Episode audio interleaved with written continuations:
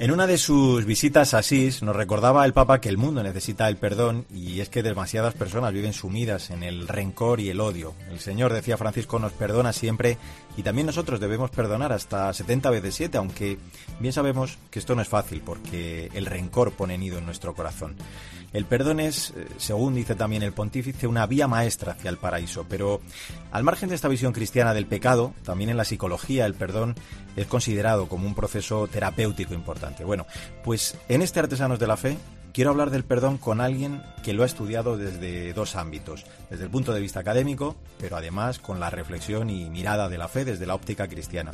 Me refiero a la profesora del Departamento de Psicología de la Universidad CEU San Pablo, Inés Serrano. Es doctora y licenciada en Psicología por la Universidad Pontificia de Comillas y tiene una interesantísima tesis doctoral titulada El papel de la religiosidad, espiritualidad en el perdón. Además es miembro de la comunidad de grupos católicos Loyola y una entusiasta de los ejercicios espirituales de San Ignacio. Inés, muy buenas, muchas gracias por estar con nosotros en este Artesanos de la Fe. Hola, ¿qué tal? Me decías que desde siempre te había atraído el tema del perdón desde el punto de vista de la psicología, pero claro, esto además Inés cobra si cabe más sentido cuando como cristiana te acercas a este asunto, porque para nosotros, contaba yo, la redención es algo esencial, ¿no? En torno a este hecho, creo que hablaste eh, en un libro, ¿no? Espiritualidad, perdón y psicoterapia, además. Así es. Eh, en unas jornadas que se organizaron en la Universidad de la Mística, estuvimos profundizando eh, las aportaciones, ¿no? Las confluencias que podía haber entre la psicología y la religiosidad o, espiritualidad, ¿no? Porque realmente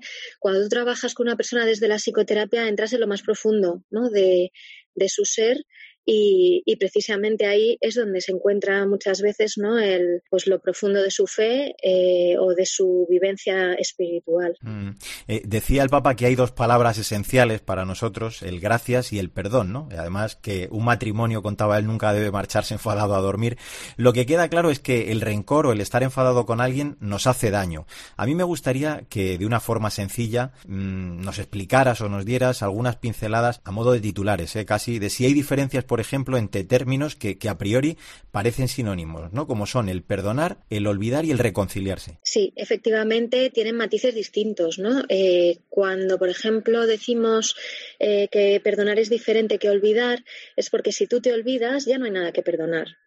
Entonces, eh, realmente el perdón, eh, no solo enfocado desde la fe, sino también como, como, experiencia humana para personas que puedan no ser creyentes, el perdón implica una memoria, una memoria de lo que ha sucedido. Ha habido una acción de alguien o de una institución que me ha dañado y por el perdón se borra eh, la experiencia emocional de daño y de dolor, pero nunca se borra aquello que sucedió.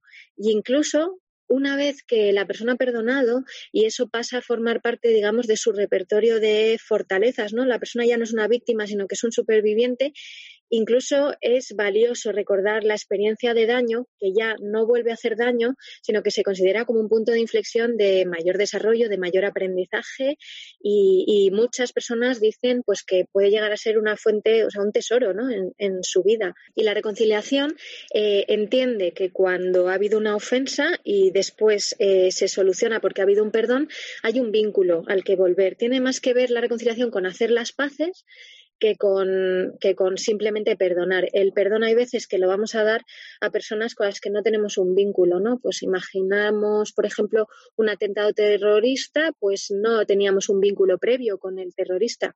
En cambio, por ejemplo, en una relación de pareja hay un vínculo al que volver después de que por alguna cuestión nos hayamos podido sentir ofendidos. Actualmente eh, impartes asignaturas de psicología en el grado de medicina, de psicología y también de criminología y derecho y criminología. Y, es por esto por lo que yo quiero preguntarte, ¿no? Hemos visto, por ejemplo, en casos sobre terrorismo o de abuso sexual, donde las víctimas han dicho que perdonan a sus agresores porque si no además sería muy difícil no el que pudieran vivir es eh, yo creo que esto lo denomináis vosotros el resentimiento crónico no lo importante es saber que estamos hablando de un perdón. Tú lo decías ahora que no es olvido ni una renuncia tampoco a la justicia. Creo que cuando hablamos de este perdón Inés sobre todo a lo que nos referimos es al, al derecho a ese vivir no sin el resentimiento y también desprenderse de un peso. Eso es eso es, así es. Eh, se trata de tener claro, ¿no? Para, para, funcionar de una manera psicológicamente sana, que la víctima tiene el derecho de perdonar. A la víctima nunca le vamos a exigir que perdone a la persona que ha hecho daño, ¿no? Es verdad que es un proceso que puede ser deseable porque la persona que vive sin resentimiento vive más feliz, vive más a gusto, hay más bienestar psicológico. Eh, y efectivamente, la justicia es compatible con el perdón. Que una víctima haya perdonado a su agresor, a un terrorista o a un agresor, por ejemplo, sexual, etcétera, es independiente de que pueda llevar eh, ese hecho a juicio y que pueda recaer una condena sobre la persona que ha hecho ese daño. ¿no? A veces se confunde un poco el deseo de la víctima de justicia con el deseo de venganza. Y es verdad que una víctima puede tener un deseo de venganza si todavía no ha perdonado, pero es completamente independiente. Incluso dentro del proceso eh, judicial, que a veces que son muy largos, una víctima puede estar en diferentes puntos ¿no? de, su proceso de desprenderse del dolor eh, que ha, experimentado. Y en todo caso, la víctima tiene derecho a la justicia también. Mm, desde el punto de vista cristiano, nosotros acudimos al sacramento de la reconciliación, eh, lo que explica muy bien, por cierto, esa liberación ¿no? que sentimos cuando el Señor, a través del sacerdote, con ese deseo de enmienda ¿no? con el que nos acercamos, nos libera de nuestros pecados, de esa ofensa que nos está generando un sufrimiento. Eh, como experta, ¿Qué aporta el que los cristianos tengamos nada menos que un sacramento para reconciliarnos con el Padre y con nuestra propia vida? Bueno, pues la aportación es completamente revolucionaria porque la religión eh, cristiana entiende que tenemos un vínculo de relación paterno-filial y eso nos lleva a una experiencia eh, de amor incondicional total que también nos posibilita, el ofrecer ese amor incondicional a los demás. ¿no? Eh, es cierto que aunque sepamos que vamos a estar perdonados, eh, para poder experimentar ese perdón necesitamos hacer el proceso. Por eso el sacramento de la reconciliación o de la confesión es tan útil, ¿no? Porque nos conduce a hacer ese proceso por el que nos damos cuenta, eh, nos duele caer en la cuenta del daño que hemos hecho, sentimos arrepentimiento y ponemos delante las cosas por las que nos hemos eh, arrepentido e intentamos hacerlo mejor la siguiente vez o eh, intentamos, digamos, recompensar o pedir perdón a quien corresponda, ¿no? Para restablecer ese vínculo. Pero es el vínculo de origen con Dios el que nos permite luego hacer eso mismo con los demás.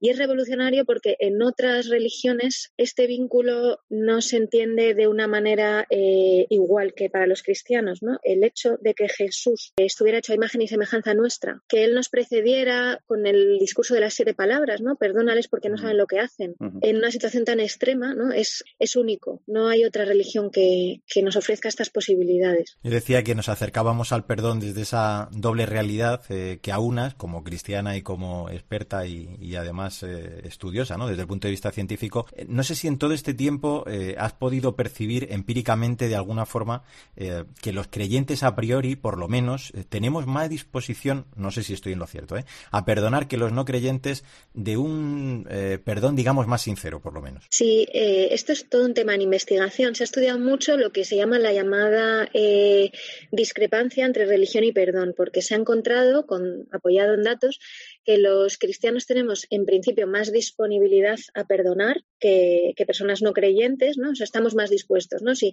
nos dicen, ¿tú en teoría perdonarías? Ah, pues sí, sí, yo me lanzo a perdonar, ¿no?